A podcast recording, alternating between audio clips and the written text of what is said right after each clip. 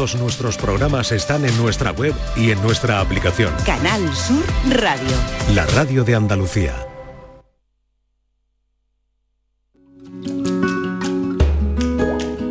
La mañana de Andalucía. En la plaza del amor, una paloma me ha dicho que esta noche me esperaba y me has puesto nerviosito porque sé que has descubierto que mis besos van contigo, gitana, Rocío, huerva, descubridora, llena de magia, cada rincón que tiene sabe a mi casa. Y remo pa' tu barquita, niña, déjame que sea. Pa' sentir como 11, 6 minutos de la mañana y eh, vamos a vivir ya la última hora eh, de esta semana, de esta semana. Por cierto que el día 6 eh, de junio, cuando volvamos el día 5 de junio, el próximo lunes haremos el programa desde Cabo de Gata. Exactamente, desde el Hotel Barceló Cabo de Gata nos han invitado para que celebremos allí, por cierto, el Día del Medio Ambiente. Nos viene muy bien estar allí en uno de los lugares más bellos de España, de Europa diría yo, en Cabo de Gata, en una de las playas magníficas. Y vamos a estar allí en el Toyo, que fue aquella zona que se construyó cuando los Juegos del Mediterráneo y a partir de ahí se, se, eh, creó este hotel fantástico y allí vamos a estar con Allí un estaremos montón de invitados. eh, muchos invitados el día 5 de junio. Eh, Bernardo Ruiz, buenos días. Buenos días, Vigorra. ¿A ti es al que te ha sonado el teléfono? Sí, pero lo he apagado de inmediato. No podía sospechar que fueras tú. Creí que era del invitado. Ha sido un ¿Cuántos error años lleva tú en la radio, Bernardo? mayúsculo. ¿Cuántos años Suficiente la- como para saber que hay que silenciar el teléfono. Hoy, no nada, no hay tiene, manera, ¿no? hoy no tiene defensas, ¿eh? Hoy. Bernardo, hoy, Hoy Hoy no está Norma para hoy no está defenderte. Norma para defenderte. Está huérfano el estudio de defensores. Eh, es- en esta última hora quería decirles, enseguida vamos a hablar con Juan Amodeo, eh, ahora nos contará una historia de la que ya apuntamos aquí algo. Eh, vendrá luego Javi Ruibal, que es el hijo de nuestro querido y admirado Javi Ruibal, músico que por sí mismo se ha hecho nombre y se ha hecho ya un hueco en la música. Y también hablaremos, por supuesto, de la Andalucía de Bernardo, que hoy nos quiere llevar por los fogones andaluces.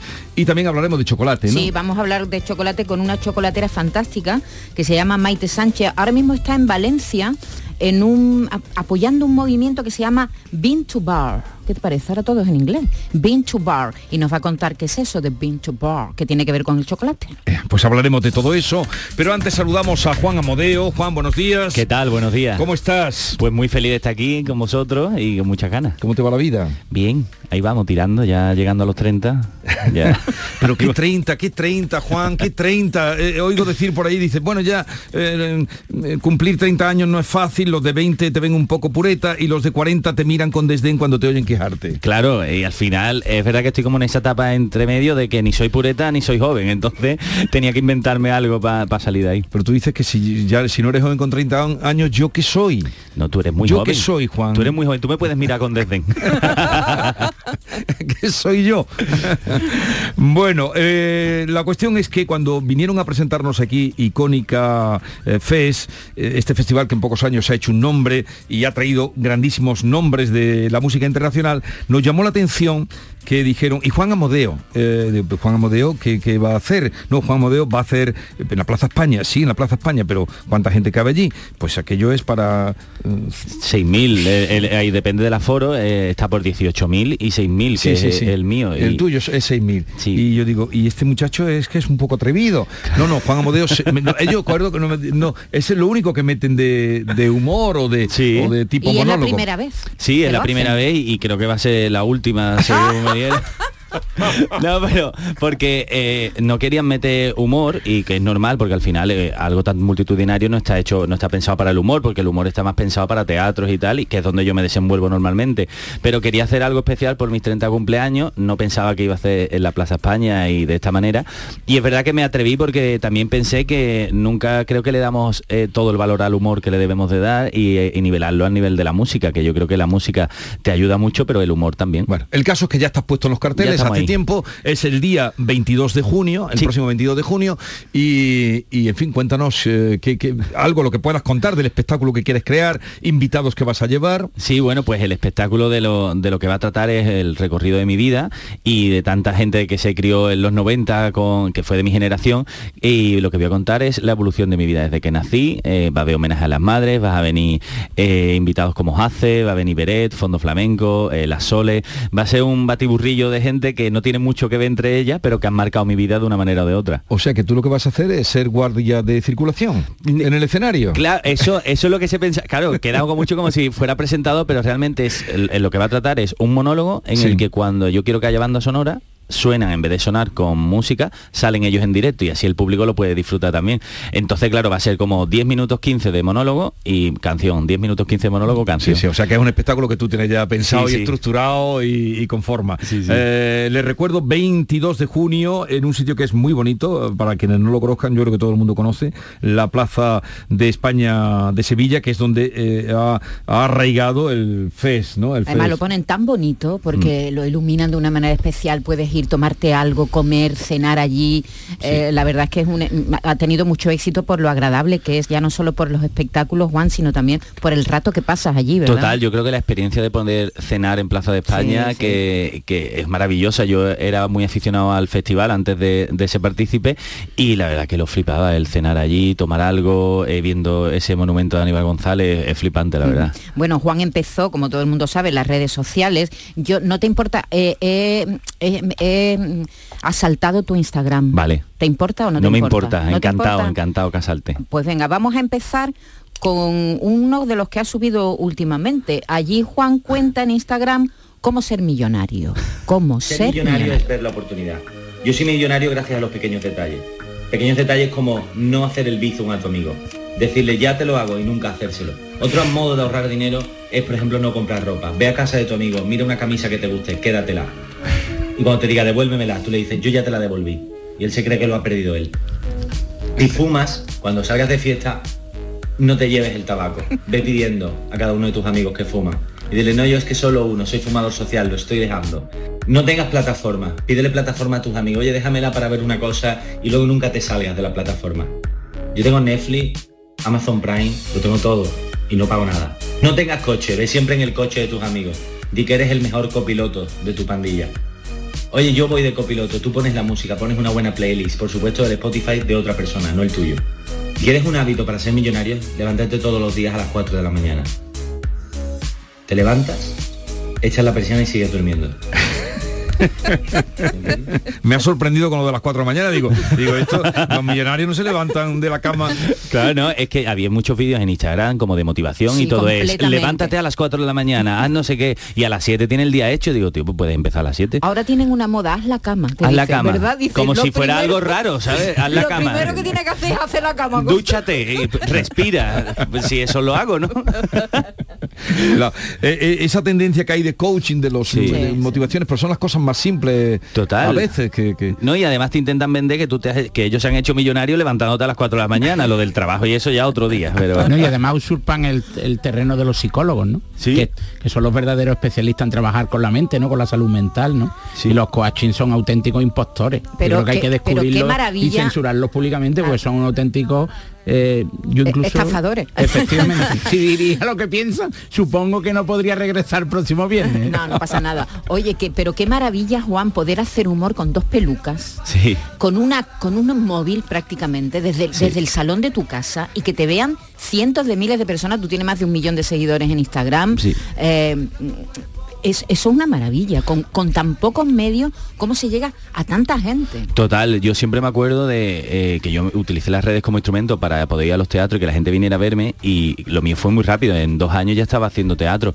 eh, haciendo los monólogos en teatro, pero me acuerdo de todos los humoristas y cantantes que anterior a mí tuvieron Sí. que hacer muchísimos bares, tuvieron que hacer mucha carretera, muchos días que no tenían eh, cómo ir al sitio, iban y se labraron un nombre hasta que llegaron a ser lo que son. Y nosotros hemos tenido la suerte, mi generación, de con un móvil, como tú dices, poder llegar a mucha gente y que la gente pueda venir a verte. Y eso es bonito y a la vez nos lo ha puesto muy fácil la generación anterior que, que nos ha dado las herramientas. Y es precioso, la verdad. ¿Y mm, cómo llegas tú al humor? bueno, dedicarte a esto y yo llego al humor realmente porque eh, yo hacía teatro en el teatro de mi colegio, eh, un grupo amateur y me gustaba mucho. Pero qué pasa que en los ensayos no nos poníamos de acuerdo cuando había que quedar para ensayar, un día que era los miércoles a las 10 y dije yo, yo vi los monólogos y dije yo, esto depende de mí y yo me voy a poner a hacer monólogos. Y claro, me, realmente lo que me introdujo fue Cuatro Corazones con Freno y Marcha Atrás de Poncera, ya con Miura y ya fui como creciendo y dije yo, ostras, yo quiero hacer monólogo, llegó Comedy Central que lo empezó a hacer aquí en España y me gustaba tanto y por supuesto Paco Gandía cuando hacía el chiste de los garbanzos creo que ha sido de los primeros monologuistas de un chiste que se podía contar en tres minutos, contarlo en 15 minutos. Eh, yo creo que, que eso es lo que me ha motivado lo que hemos vivido aquí y lo que yo he vivido que, me ha hecho llevar al monólogo. ¿Y, qué, te inspira para la hora de construir un monólogo? ¿La vida cotidiana, la observación de la realidad? O... Mira, me gusta mucho, la vida cotidiana es una cosa que baso mucho mis monólogos, pero también me gusta mucho fijarme en cómo sacarle al dolor la alegría. Eh, yo en mi familia he vivido muchos momentos de tristeza y me he dado cuenta que siempre mi familia, como me ha hecho salir de ahí, ha sido con la risa. Y entonces en ese momento he dicho yo, ostras, el humor tiene que servir para esto, no, no solo para reír, no por cosas triviales, sino también para intentar salir del dolor. Y esos son mis dos pilares, eh, la ayuda para intentar salir del dolor y la cotidianidad. Porque hay familias donde se ríe más que en otras, ¿no? Hay familias como que, como que es más fácil que llegue a la carcajada y hay otras como que son más dramáticas, ¿no? Sí, es verdad. Y dentro de la propia familia hay como divisiones, ¿verdad? hay gente que, como en mi familia pasa, en mi familia hay gente que se ríe por todo y gente que es como mucho más seria y, Juan, de eso no se gastan bromas. Y, cuando se dan la vuelta, los otros gastan bromas de lo mismo. Entonces tengo un lío que...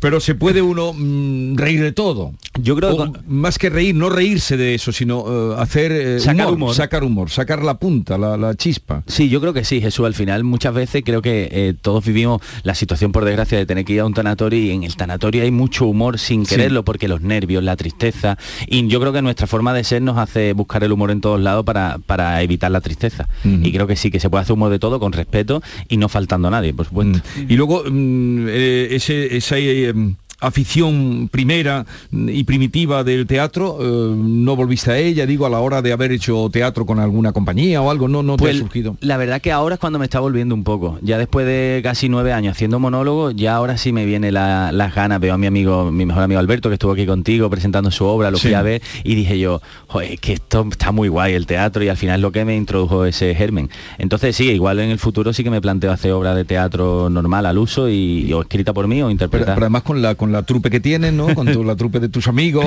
Sí, la verdad que tengo buen apoyo, tengo buen apoyo. Oye, otro, otro fragmento de Instagram, venga. Eh, estamos hablando de que, de que Juan, hombre, cumple 30 años, lo quiere celebrar por todo lo alto y también tiene consejos para los jóvenes. Chavales y chavalas que estáis deseando haceros mayores. No, yo quiero ser mayor ya. Aguanta, aguanta esa edad, ¿eh? Aguanta esa edad de secundaria, bachillerato, universidad. Aguanta esa época de ser joven. ¿Por qué? Te preguntará. Porque cuando te haces mayor, tus mayores placeres son tener una Thermomix, tener una cafetera de esta que hace...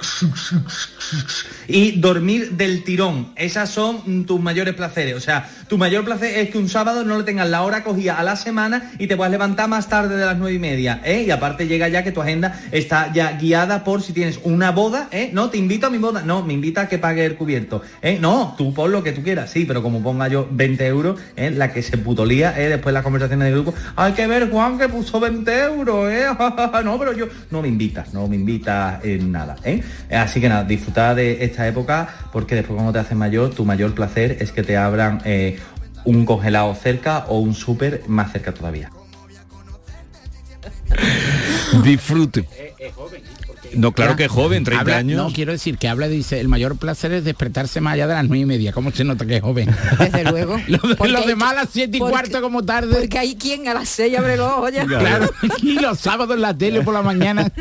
y no hay nada absolutamente. Oye, y cuando te enfrentas, porque claro, el humor, los actores, mm, grandes actores que muchas veces he entrevistado, dicen que, el drama está muy valorado, o incluso más que el humor, pero que luego, si tú sales a escena y no se ríe la gente, eh, el total. Eso sí que es un drama. ¿Qué, claves tienes para cuando tú sales a un público mm, ver por dónde respira o por dónde tendrás tus claves? Sí, realmente eh, yo el espectáculo, el anterior, lo empiezo mucho con muy amplio para ver por dónde le gusta más, tiro mucho por las madres, la cotidianidad, por el humor un poco más negro. Entonces, cuando veo que al principio tengo como varias bromas en las que un poco testeo eso, si veo que el público tira más por el humor negro, ya sé que el espectáculo puede tirar por ese lado. Si veo que le gusta más la cotidianidad, ya cotidianidad a tope y también la improvisación. Yo normalmente los espectáculos los empiezo 15 minutos improvisando con el público y ahí ya me voy dando cuenta cómo está el público. ¿Por dónde está el público, no? Si en los primeros 15 minutos el público no está a tope, digo yo, esto vamos a ir rapidito. porque- O sea, es, como, es como el toreo de capa, ¿no? Va por ahí testando. por Lo va tentando. Claro, que es que yo cuando veo salir, luego ya cuando te lo metes en- Claro. eh, al público, pues ya está. Aquí Es un- tenemos. aquí cuando te lo meten en el bolsillo es un placer. no, ya sale todo, Porque que, eh, cualquier cosa que haga ya va rodado. funciona. A mí me ha pasado de, yo pongo siempre un audio antes de empezar y ahí en el audio ya sé cómo está el público. Pongo un audio que es eh, dedicado para cada ciudad y meto bromas de la ciudad. Y si el público ahí ya se ríe, aplaude, digo, esto va a ser de categoría. Ahora, como el público no aplauda, no se ría, digo, verá la tardecita que vamos a echar. eso estaba la clac antes. ¿La clad? La clac. La. Ah, otra, ¿verdad? Sí, eso ya Claro, eso claro, es claro, claro. Para muy eso anterior a estaba. ti. Es verdad, es verdad. Lo que anterior a pasa es ti. que, que te tiene que soltaban el dinero muy poco, pero Claro. soltaban el dinero para que la gente aplaudiera. Es verdad, es y- verdad, y verdad. Y eso animaba Ya, y a los demás. En los teatros tenía, estaba el jefe de claca, que iban Ah, allí, se vale. acercaban, te daba la entradita a gallinero y, y, Y aplaudí. y era- sí, la- sí, eso era así, el jefe de claca, pero eso existía desde, desde la época del qué siglo de oro. Todo era fingido, por ejemplo. También estaban las plañideras, los entierros. También, cobraban por también.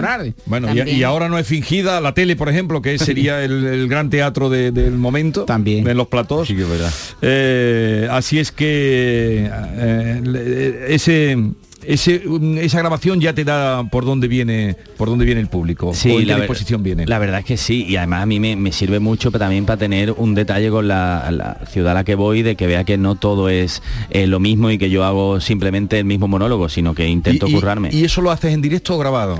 Eh, la hago mm, aproximadamente 20 minutos antes, porque como yo paso el día entero en la, En ciudad, ciudad. si pasa algo que a mí me gusta o me cuentan, oye, ha llegado alguien tarde, tal, no sé cuánto, pues lo meto en el, en el, en el audio, entonces la gente le gusta mucho. Pero ahí tienes que tener mucho cuidado y se te va a pasar como a Feijó. Bueno, que en sí, sí, Extremadura sí, dice que sí, está en sí. Andalucía. y- Bueno, eso te cuando puede vino- dar el juego. Es verdad, es verdad. No, no, alguna vez sí, hasta que no digo, porque siempre empiezo, buenas tardes, Barcelona, tal. Y muchas veces cuando digo buenas tardes, digo, por favor que sea la ciudad lo que viene después, que no se ha equivocado el técnico en montarlo, tío, y me pone otra ciudad. Y si le dice, bueno, lo hago para ver si estaban ustedes atendiendo. Claro, claro. La salida de, Claro. Oye, de para, vosotros, como tú contabas antes, ha sido, ha sido fundamental las redes sociales, os habéis abierto al mundo, ¿no? Porque eh, incluso en Latinoamérica, todo el mundo que habla español tiene acceso rápidamente a lo que hacéis. Sí. Pero también a veces pasáis malos ratos. He oído, un, que no lo he sacado, por cierto, pero te lo quería preguntar, he te he oído en Instagram quejarte Hmm. de, de- de los haters, ¿no? De gente que tiene como mala uva a la hora de criticar lo que haces y el daño que le puede hacer a alguien que empieza en este mundo. Sí, eh, sobre todo la empatía, de lo que me quejo es de la, de la poca empatía que tienen muchas personas, que a mí yo ya llevo mucho tiempo y a mí ya no me afecta gracias al psicólogo que he ido durante mucho tiempo y sigo yendo y me ha ayudado a superar esto, pero sí es verdad que pienso en un chaval, una chavala que está empezando a hacer contenido en redes y que tú le comentes, no me gusta lo que haces, dedícate a otra cosa, son comentarios que no son constructivos y que una persona que está empezando le puede doler y yo creo que se perdería mucha gente que a lo mejor echa cuenta ese tipo de comentarios. Yo lo que pedía es, porque claro, el- lo que dice todos los haters es, no, si tú te expones en redes puedo comentarte. Sí. Claro Sí, que puedo puedes- decirte lo que Sí, quiera. Claro, puedes comentarme. Si yo no te estoy diciendo que no pueda, te estoy diciendo que tengas empatía con las personas que hacen contenido y con las personas que intentan eh, ayudar de una manera o de otra, ya sea divirtiendo o mostrando su estilo de ropa o lo que sea. Y a ti no te molesta, Instagram es gratis, es tan fácil como pasar para Sí. arriba o dejar de seguir. Entonces yo lo que pido es la empatía en el vídeo. Que ojalá y no sea predicar en el desierto, porque hay, hay quienes están deseando Sí. para lanzarse. Eh, tenemos otro momento. Sí, de tenemos Instagram? un momento en el, eh, una conversación de dos amigas. Esto es lo que yo digo, hacer humor con dos pelucas. Tú imagínate, Juan lleva dos pelucas, una Sí. rubia y otra morena, y son dos amigos hablando.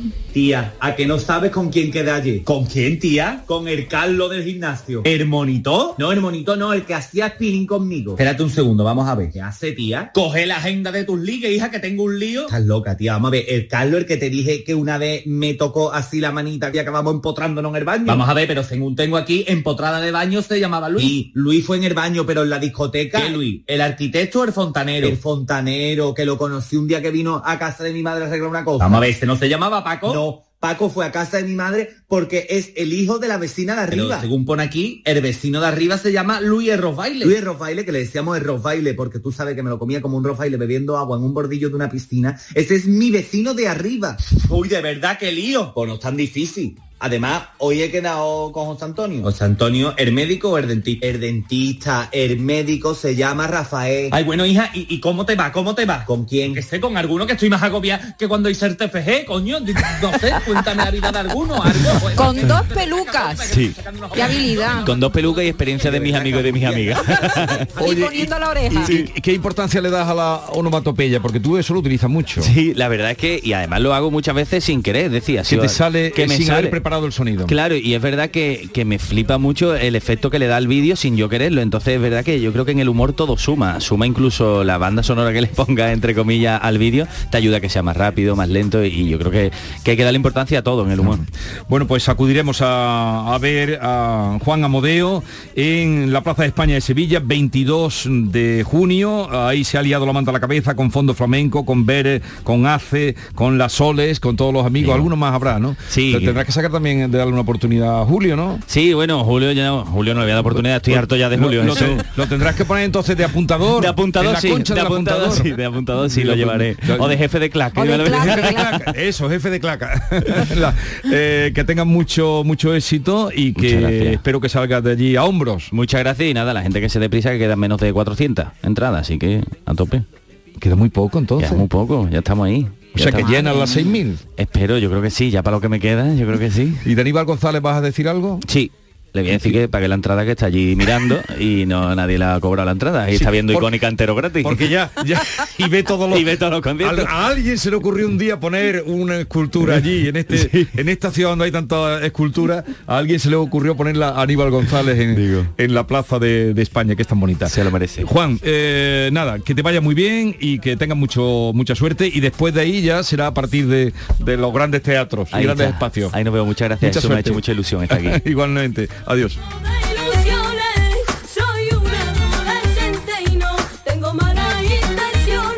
La mañana de Andalucía con Jesús Vigorra.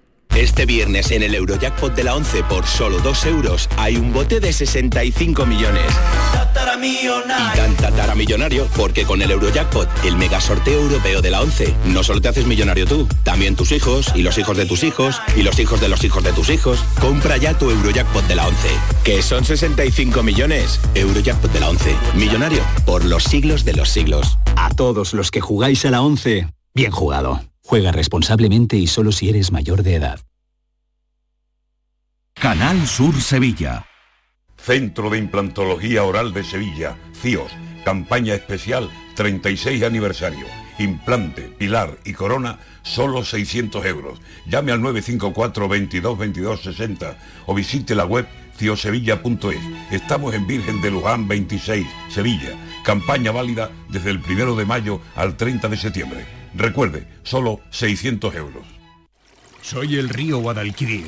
En mis aguas se reflejan siglos de historia y en mi cauce fluye el futuro de nuestra ciudad. Porque cuando se trata de avanzar hacia una Sevilla más sostenible y amable, todos vamos en el mismo barco. Cruceros Torre del Oro. Más de 40 años apostando por el ocio y la cultura en Sevilla. Descubre nuestra obra social en crucerosensevilla.com. Los frigoríficos del ahorro, los frigoríficos Nevir. Selección de frío o congelador, motor inverter para bajo consumo, enfriamiento rápido, silenciosos. Sí, sí, frigoríficos Nevir. En blanco o inox, puertas reversibles. Ya lo hemos dicho, somos los frigoríficos del ahorro. Nevir, en las mejores tiendas. La noche más hermosa y Pilar Muriel te dan respuestas a tus preguntas. Qué bien, se acerca el fin de semana y con muchísimas ganas de encontrarme contigo. Ya sabes, viernes y sábados, a partir de las 11 de la noche hasta las 3 de la madrugada, un encuentro en el que la ciencia, la historia, el misterio y el crecimiento personal eh, va a ser el leitmotiv de nuestros encuentros. Te espero, no me faltes. La noche más hermosa con Pilar Muriel. Más Andalucía. Más Canal Sur Radio. La mañana de Andalucía.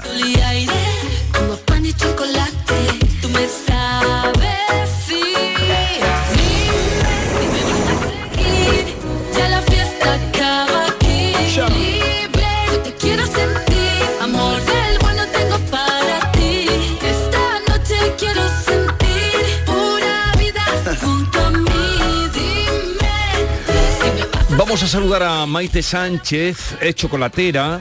su tostador de cacao se llama Michoco y está en Benajarafe, es una localidad repartida entre la Xarquía y la Costa del Sol, de 10.000 habitantes, pero justamente allí no la encontramos ahora porque está en Valencia participando en un encuentro de Asociación para el Fomento del Chocolate que nació en el año 2022.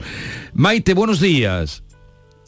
Hola, buenos días. A, ver, cuéntanos eh, tu proyecto Mi Choco, porque desde esa zona que hemos ubicado, en la dura y a la vez atractiva Xarquía y la Costa del Sol, allí haces chocolate eh, eh, aprovechando también los productos que se elaboran en aquella zona o que se producen en aquella zona, ¿no? Sí, así es. Pues nosotros empezamos nuestro, nuestra carrera profesional, ya así comercialmente hablando, a finales de 2019. En noviembre de 2019, nuestra manera de hacer el chocolate es diferente a lo que habitualmente consumimos cuando compramos una tableta. ¿no? Nosotros eh, traemos cacao seleccionados de diferentes orígenes, eh, cacaos que podríamos decir que son llamados fino de aroma, que son cacaos eh, muy cuidados en la plantación, variedades genéticas muy buenas, con unos procesos de fermentación y secado en origen también muy ricos. Y cuando llegan al obrador, pues llegan en forma de la semilla de cacao. Eh, ahí hacemos el proceso de, largo proceso de tostar, de romper el grano para quitar la cáscara, separarla eh, y usar este granito pues en una máquina que es una conchadora, es un molino de piedras y ahí pues ya vamos haciendo las recetas, ¿no? De los tantos por ciento, de los orígenes, ¿no? Así. Luego dejamos reposar eh, un tiempecito esa elaboración y ya pasamos la última parte que es el atemperado y ya el envasado, ¿no? Como bien dices, pues nosotros estamos en la Sarquía, eh, tenemos un clima casi tropical, eso nos permite eh, trabajar con productos que son muy valorados pues tanto nacional como internacionalmente, ¿no? Como puede ser el mango, el aguacate y, productos muy antiguos, como alimentos muy antiguos, como el eh, níspero, como la pasa, son de cultivos tradicionales de nuestra zona, ¿no? las almendras. Y, y, todo eso lo vas integrando en tu chocolate. Sí. Sí, sí. Y todo eso va en mi chocolate que es Maichoco, de Maite. Maichoco. Maichoco. Eh, eres además una defensora de este movimiento que yo no tenía ni idea, Maite, cuando lo he oído, este movimiento llamado Bin to Bar. Eh, ahora mismo precisamente estás en Valencia en un encuentro de esta Asociación para el Fomento del Chocolate. ¿Qué es, ¿Qué es este movimiento, Bin to Bar? Pues mira, en el año, creo que fue sobre el 2018, si no recuerdo mal, eh, se celebraba en España el primer nivel para ser catador de chocolate. ¿no? El instituto eh, celebraba eh, el primer curso en España, eh, en Bilbao. Y entonces allí ya me desplacé para hacer este primer nivel. y, allí pues los que estábamos, que componíamos como había periodistas, todos amantes del cacao y del chocolate, ¿no?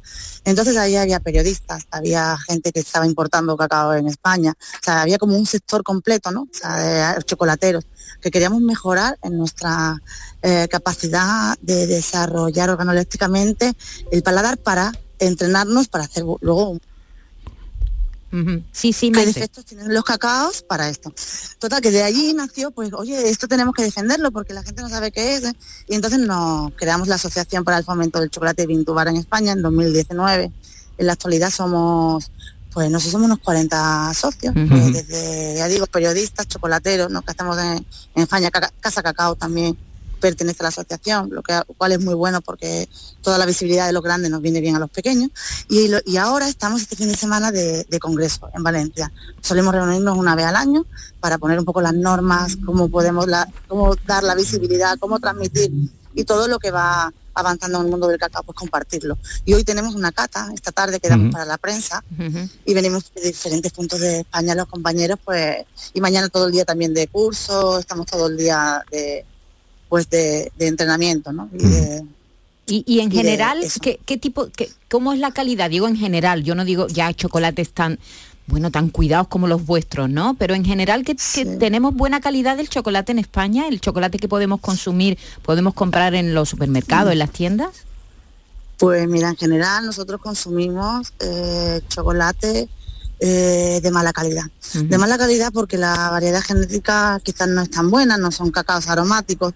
Después el proceso de, de la fruta, de la recolección es muy importante. O sea, si yo cojo un, una fruta que está verde y la empieza a trabajar en verde o sobre madura, o todo eso es muy importante a la hora de hacer un chocolate. Eh, a la hora de, hacer esa recolección en el origen, eh, el mayor tanto por ciento de cacao eh, la producción es en Ghana y en Costa de Marfil y eso eh, tiene que estar muy cuidado para que eh, cuando nos llegue el grano de cacao podamos trabajarlo bien. Entonces, imagina que eso la industria usa cacaos a graneles, sin selección de granos, sin buena recolección. Imagina que nosotros consumimos entendemos de vino, entendemos de aceite. Imagina que nosotros estamos acostumbrados a consumir un vino de, supermercado, ¿no? Entonces, con él eh, chocolate pasa lo mismo. O sea, pasa igual. Como si nosotros, cuando alguien me dice que yo tomo un 87%, un 90%, pero es que el tanto por ciento no me está diciendo la calidad del producto que hay detrás. Entonces, si un 90% de algo malo, que está que viene partido el grano, que ha germinado, que no se ha tratado bien en el tueste, todo esto que es tan importante para que luego el chocolate esté rico, si todo eso no se ha cuidado, al final nos encontramos con que el producto es malo. Eh, vamos a llevarlo al aceite de oliva, vamos a imaginar el aceite de oliva o el vino, que tanto conocemos, forma parte de nuestra cultura, ¿no? En el cacao es igual. Son cacaos aromáticos que tú pruebas un poco, catas y, te vas a dar notas diferentes a maderas, a frutos rojos. Y todo eso depende del origen. Eso es lo que se exige a un, chocolate Bintubar eh, que esté bien trabajado.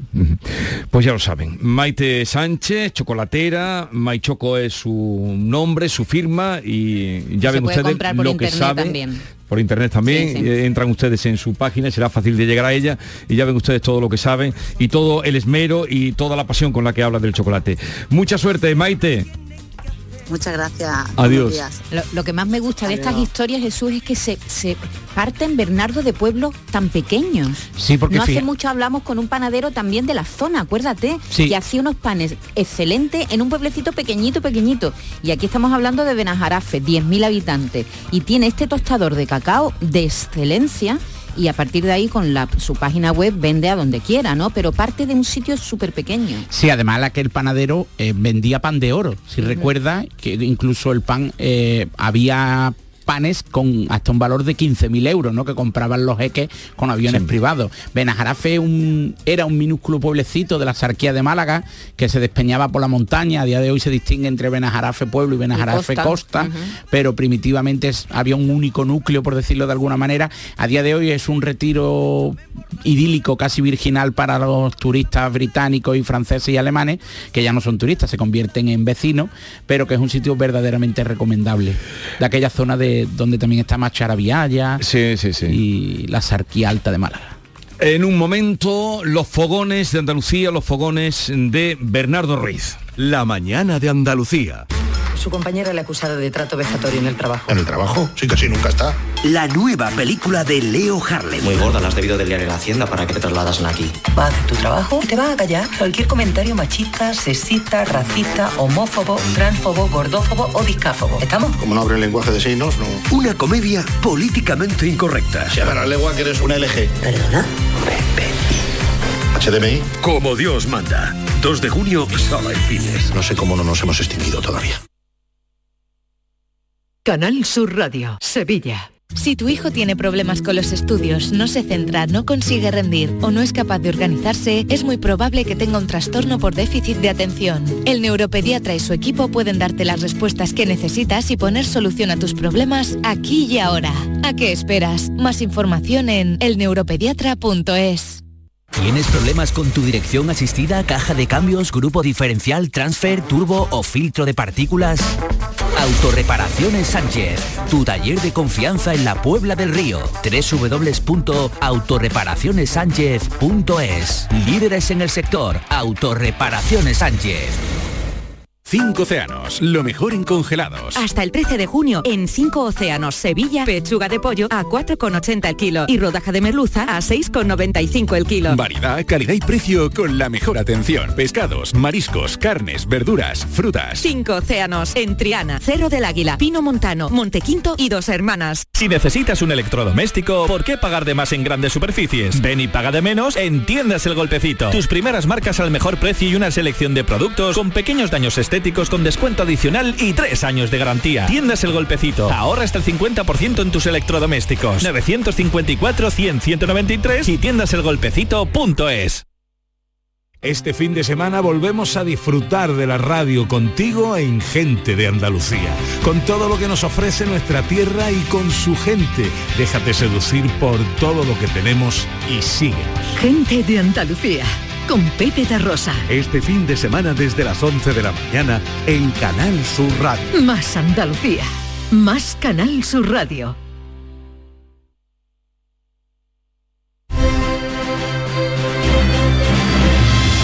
La mañana de Andalucía con Jesús Vigorra.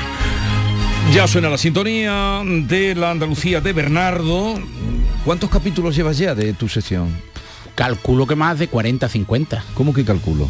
Si quieres mañana busco la información y el próximo viernes te la ofrezco en rigurosa ¿En tu exclusiva. guion no pone el número de programa? ¿Qué? En tu guion no pone No, el número de lo programa. ordeno por la fecha para que para Esther Nacho, Yolanda Garrido y más mensajes sea fácil de adivinar. Hoy nos habla Bernardo de los fogones de Andalucía. ¿Qué nos vas a contar? Pues vamos a hablar de uno de los iconos de la Santísima Trinidad de las cocinas cordobesas, que son, como tú bien sabes, el rabo de toro, Sí. Sigue tú. El flamenquín. efectivamente. Y el salmorejo. Efectivamente. Pues nosotros hoy vamos a hablar del salmorejo. De sus orígenes y de su receta. Porque hubo en el siglo XX unos historiadores, una corriente, que identificó el salmorejo como el sucesor de la mazamorra andalusí. Pero ese a día de hoy está prácticamente desacreditado y está documentado que sus orígenes se remontan a la Córdoba romana. ¿Por qué? Porque el salmorejo que solo está compuesto, atentos y apunten porque cualquier abandono de estos ingredientes se considerará crimen y no pasional. Pan, tomate, ajo, preferiblemente de Montalbán, y el tomate preferiblemente de pera, aceite de oliva, de priego de Córdoba y sal. Eh, aunque algunos incluyen vinagre.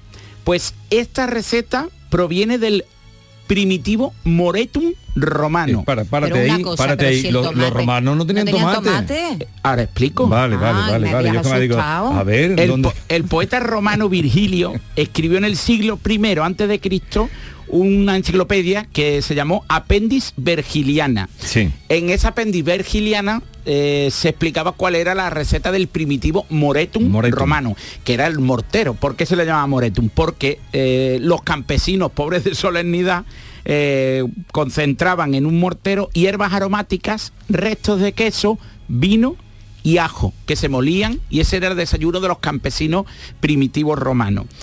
Pues posteriormente, eh, aproximadamente en el siglo IV, eh, por un excedente de sal, se cree que se le añade en Córdoba sal al moretum y de ahí proviene el término sal moretum. Ay, qué bueno. Correcto. ¿Cuándo se Sin tomate. Sin, tomate. ¿Cuándo se incorpora el tomate? Después del descubrimiento de, de América. Y la receta original cordobesa, pero ya derivada en el actual salmorejo que hemos hablado antes, la primera existencia escrita eh, data de 1611, cuando eh, en el Covarrubias, que es uno de los primeros diccionarios del castellano, se explica cuál es la receta y cuál es el origen. eh, entonces más o menos poco documentado del salmorejo. Incluso en Córdoba hay una cofradía del salmorejo que defiende su historia y que ha traducido la receta original del salmorejo a 60 idiomas diferentes. Y repito, que está compuesto exclusivamente de pan, tomate, ajos, aceite de oliva y sal, aunque algunos incluyan vinagre. E importantísimo, no se moja el pan. ¿No se moja el pan? El pan se esponja con el propio líquido del tomate de pera, con el aceite y con el vinagre. Pero no nos ha, no nos ha quedado claro lo de los romanos. eh, los romanos no le ponían tomate. No, el, no, el no. He dicho morenatum que este que tú decías. el moretum, El no. morenatum no, Exactamente. no lleva tomatum. Fue con el descubrimiento de América. ¿Tú sabes dónde se cultivaron los primeros tomates que trajeron de... ¿En México? No, no, No, los que, los que una vez que vinieron a Ah, España. perdón. Voy a aprender hoy de ti. Voy a ser tu fiel discípulo. Vamos, lo que yo tengo entendido, ¿eh? ¿no? ¿Quién? que fue Nicolás Monardes, el Sí. eh, este Sí, sí, ¿quién científico que vivía en la, en la calle Sierpe y tenía un propio huerto y ahí cultivó los primeros tomates. Pues fíjate. Eso está muy bien contado en el libro La Puerta de la Luz que escribió Néstor Luján en el año 92. ¿Cuánto aprendemos? La Puerta de la Luz. Nicolás Monardes hace ahí una tertulia con Arias Montano y tal, y les da a probar eh, ficción, pero él parece que allí fue donde se cultivaron. Nicolás Monardes cultivó los tomates que le trajeron, porque claro, las semillas que le trajeron se las llevaron a- al, al científico, ¿no? Claro, para que digamos contribuyera a la perpetuación de, en este caso del y, tomate y te- y lo- el qué te parece a ti el tomate de bote, el que compra tú en el súper. para el salmorejo El salmorejo, el salmorejo de bote, ah, perdón. salmorejo, un crimen absoluto un crimen pero está buenísimo pues para atrás para ti para un cordobés no ¿No? Los cordobeses lo tenéis prohibido, ¿no? Oye, ¿dónde dirías tú si a Javi Ruibal, que en, en Córdoba ha ido muchas veces, Javi Ruibal, buenos días. Buenos días. Hola, Javi. ¿A ¿Te gusta el salmorejo? Me encanta el salmorejo. Ha sido por Córdoba eh, Por en muchas ocasiones. Eh, ¿Dónde le invitarías a que tomara? Pues fíjate, yo he elegido tres sitios, pero que además huyen de los modernismos y del esnovismo de los fogones. Es decir, Ni salmorejo fresa, de ni nada, remolacha, nada. salmorejo de... fre- No, salmorejo auténtico. Para mí, los tres mejores de sitios son el restaurante Puerta Sevilla, en la calle Postrera, Sí, bien. la Sartén de la Abuela, que está en la calle Manuel Cano El Pireo, en el barrio de Poniente, cercano a Ciudad Jardín, la zona del Zoco, allí en la, en la zona este de Córdoba, y la Cuchara de San Lorenzo, junto a la iglesia de San Lorenzo. La Cuchara de San Lorenzo es para perder las tapaderas del sentido y algún que otro euro de más, pero se come de Con huevo auténtico duro. escándalo. Sí, con Huevo huevo, duro duro, y jamón. Pero esos son los condimentos de después. vale. Estos son tus amigos. Toma nota. No. Toma nota. ¿Conocías alguno de esos? No, Vale. conozco Eh, otro más, pero ¿cuál y- dices y tú? no me sé el nombre No porque el nombre. nos llevó un amigo común, pero pero también es, es espectacular y tiene eso, esa santísima trinidad, las tres las hace estupendamente. Sí. Pero mm, me has dado el día con no nombrar la taberna El Pisto. La taberna El Pisto, pero es que ¿No sabías que le iba a de- nombrar yo? Pues sabía que yo, yo por ejemplo, también podría hablar de la taberna Salinas. Ah, bien, bien también, la taberna Salina, sí. Bien también se come muy bien. Esas dos y muchos más en Córdoba, en cualquier sitio se toma bien. Sí, Esto sí. ya son eh, gustos de, de cada uno. Eh, en un momento, bueno, ya está aquí con nosotros Javi Ruibal, que tú Andalucía te la conoces entera de un lado a otro, ¿no? Sí, ya me ha dado unas cuantas vueltecitas, sí. Ajá, con, me con la música.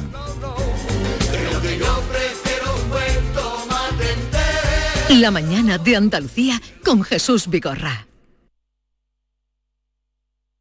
Sevilla. Canal Sur Radio. Atención Sevilla.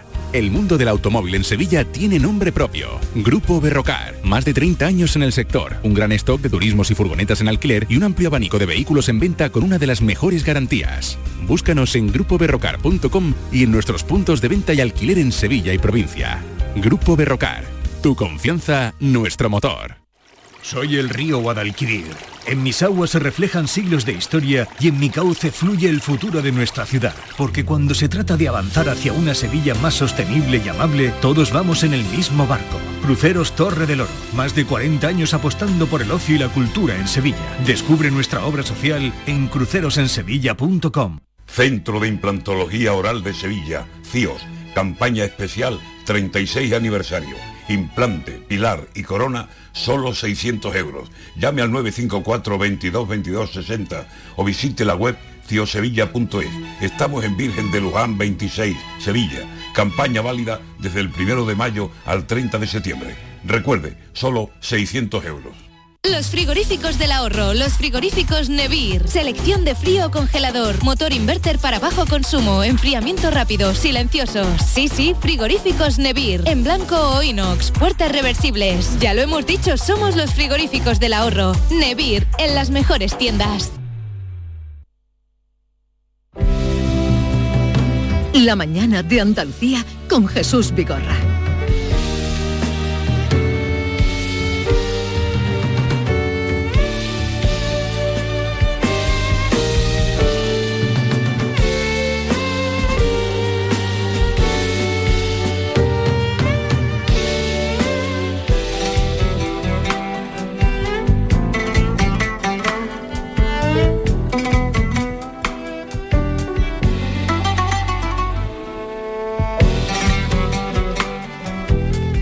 Así suena mm, lo último, mm, el último single de Javi Ruibal y su grupo, Lufna. Esto suena muy a Córdoba, Javi. Digo, está dedicado a alumna de Córdoba por eso mismo.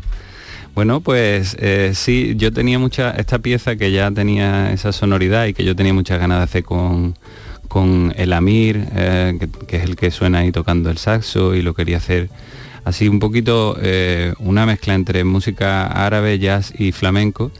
Y, se lo quise dedicar a Luna de Córdoba, que fue una, una esclava del califato de Córdoba, una esclava que, que era muy intelectual y que es referente, es una de las mujeres referentes en la historia. ¿no? Entonces, como yo el próximo disco lo estoy enfocando así, todavía no lo tengo, pero voy mm, incorporando mujeres, quiero que, que esté eh, un poco significado en la figura de la mujer y un poco reivindicando su papel en las civilizaciones y en la historia de la humanidad, pues Lubna es uno, de los referentes y esta mujer, eh, aparte de ser matemática, poetisa y una mujer increíble, pues fue luego posteriormente una de las impulsoras de la Biblioteca de Alejandría.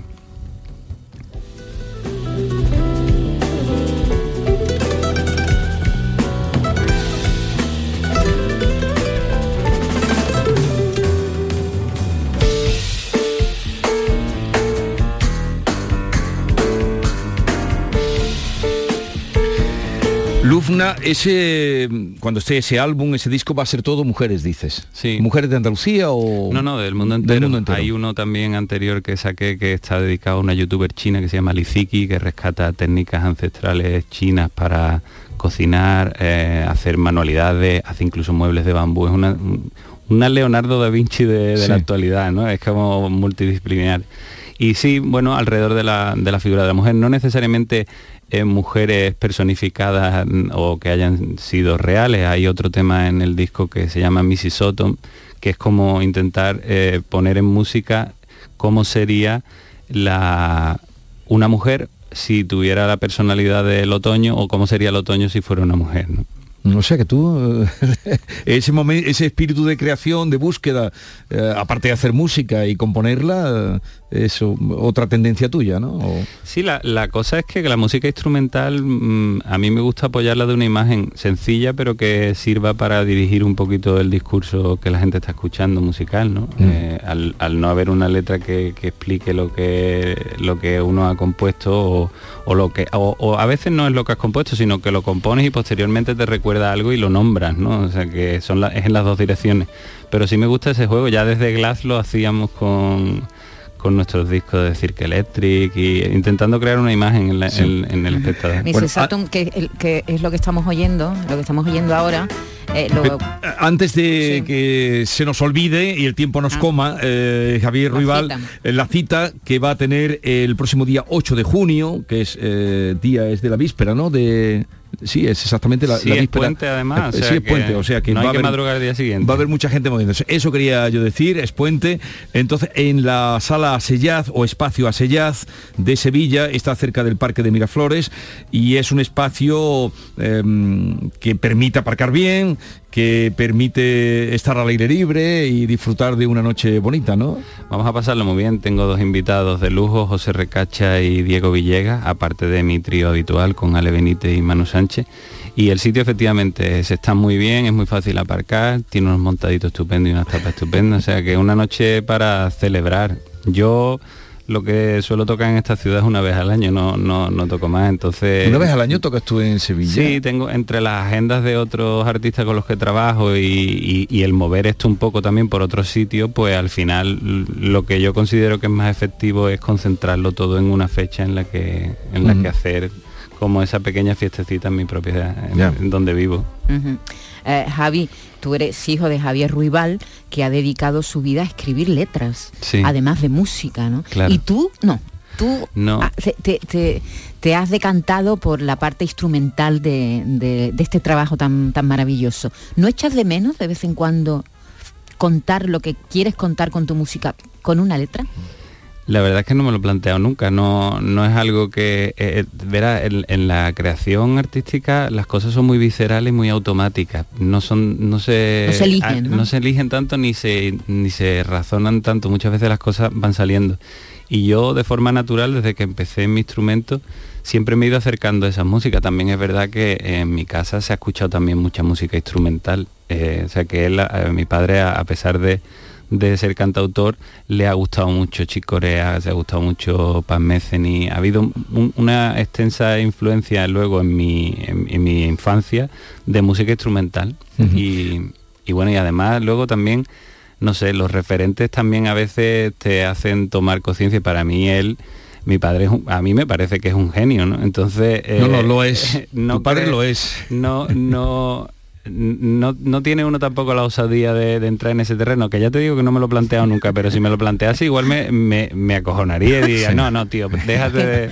Que no me comparen, ¿no? No, es que nunca me lo he planteado, la verdad. Fue muy bonito aquel espectáculo que hicisteis, Casa Rival, era, ¿no? Sí. Eh, Sí. De los tu hermana bailando, tu padre y tú, que era mm, fantástico. Pero tú, mm, tú trabajas con muchísimos músicos. Sí. Yo la primera vez que te vi fue con Dorantes. Sí, he trabajado con Dorantes, he Creo que trabajado- La primera es que yo, hombre, está aquí, Javi Rival tiene que ser el hijo de, de, de Rival. Y- He trabajado con él, una, una etapa extensa además y muy bonita. He trabajado también con Manuel Molina en su día, con Alba. He trabajado con otros cantautores. Luego tuve la época más así rockera con, con mi, mi proyecto de Glass. Y he trabajado con bastantes flamencos también, sí. ¿Y ahora qué vas buscando? Porque esto suena, eh, lo que hemos escuchado, tu último eh, trabajo, Lufna, suena jazz, suena flamenco, Yo suena... ahora mismo considero que estoy haciendo jazz fusión Jazz y fusión. lo que voy buscando es hacer la música lo más libre posible que, que me sale, sin, sin ninguna presión de nada, de- ni de discográfica, ni de estrategias de ningún tipo y poquito a poco ir construyendo un público propio que conforme vayan pasando los años pues acuda a las citas y, y simplemente Sí. eso. Eres percusionista, eres compositor, eres también productor. eh. Es una faceta muy importante tuya también la de productor. Sí, he trabajado mucho de Muchísimo de, productor. Sí. de productor. Eh, ¿Qué fue lo primero? ¿Lo primero fue la percusión? ¿Qué- ¿Por dónde te entró a ti la música? Aparte Sí. de por los oídos y por tu casa y por tu ambiente. Yo empecé con 13 años tocando la batería y entró directamente por casa después de un ensayo. Y luego posteriormente cuando fui ya compatibilizando eso con los estudios, pues me, decidí por hacer carrera de músico, pero mis padres me recomendaron hacer técnico de sonido. Me fui a Madrid y, y hice, por las mañanas estaba técnico de sonido, por las tardes música. Y entonces, pues a raíz de, en realidad es una conjunción que lleva mucho la Sí, producción, porque saber de- Hay muchos músicos que hacen... de- de- de- Claro, y saber de música y de, y de estudio, ¿no? O de sonido, de cómo se graban las cosas, cómo es el proceso, ayuda a esa faceta. Y la disfruto mucho porque es una especie de laboratorio en el que uno está un poco anticipando lo que la gente en, sus, en su casa, en soledad, luego va a experimentar. No tiene nada que ver con el directo. Con, con la música en directo tiene ot- otro punto, pero en, el productor piensa de una forma un poco más an- anticipada, ¿no? De, de- de- de cómo se, se va a construir un, un espacio musical y, y- y- y luego lo va a recibir el oyente, pero en soledad, ¿no? En- Sí, en y es muy momento- distinto también el trabajo, porque claro, el productor fija, mientras que lo tuyo en el escenario y sobre Sí. todo haciendo jazz, este Mm. jazz que tú haces, hay mucho de improvisación, ¿no? Sí, hay que tener atrevimiento para las dos cosas. Hay Para que fijar ser- y para improvisar. para ¿no? tomar decisiones que no se atreve muchas veces el artista o el músico a tomar y decir tú no, esto vamos a hacerlo así o esto al final cae sobre ti la responsabilidad, pero bueno, eh, a base de, de conocer, de estudiar y eso intenta uno meter la pata lo menos posible. ¿no? Y en directo lo mismo, a base de, de estudiar mucho para poder improvisar, de tener muchos recursos, pues se tira uno ahí a la piscina y hay veces que sale mejor y otras peor, pero, pero son dos cosas que requieren de un poquito de rotundidad. ¿no? Oye, y, y a la hora de componer, eh, ¿qué instrumento te algún- ¿Con piano, con guitarra? Es muy variado porque incluso he llegado a componer directamente en el iPad escribiendo, ¿no? Eh, o sea, y yo soy yo soy una persona que compone muy despacito y con, con mucha con mucha tranquilidad y, Sí. y dificultad porque no es mi especialidad, pero a veces con el piano piano y ordenador Sí. y a veces como te digo también escribiendo y a veces cuando tengo algo que, que lo quiero sacar muy rápido que eso lo grabo lo tarareo y lo grabo y lo pongo a lo mejor en manos de un arreglista Claro, claro. o- Ujú. Bueno. Mira, eh, hablamos de Dorantes, Benamahoma se llama este, esta colaboración de Dorantes con Javi, eh, que apareció en su primer disco, en Solo un Mundo, se llama así, se publicó en 2019, Benamahoma, mira, ahí está el piano de, de David Peña. Y la percusión de, de Javi Ruibal. Pues con su grupo eh, lo podremos ver y disfrutar en Aseyad el 8 de junio. Supongo que será a partir de cuando, A las nueve, sí, cuando el sol se ponga, ¿no? Cuando un sitio estupendo, nos ha hablado de ese sitio donde están acudiendo, se ha convertido ya un poco en referente del jazz en Sevilla, 8 de junio, a partir de las 9, eh, fácil aparcamiento y a disfrutar Toda de la facilidad. toda la facil- y luego buena música. Y buen ambiguo. y buen ambigu y, Y buena buena música. ¿Qué más O- queréis? Oye, me alegro mucho de haber estado contigo disfrutando de este ratito. Que vaya todo bien. Estoy muy contento de estar aquí, muchas gracias. Y nada, procuraremos estar allí Bueno. A todos ustedes, eh, fin de semana por delante, disfrútenlo, eh, cuídense, no se pongan malos, que no está la cosa para ir a urgencias, sino para disfrutar de la buena música. Adiós.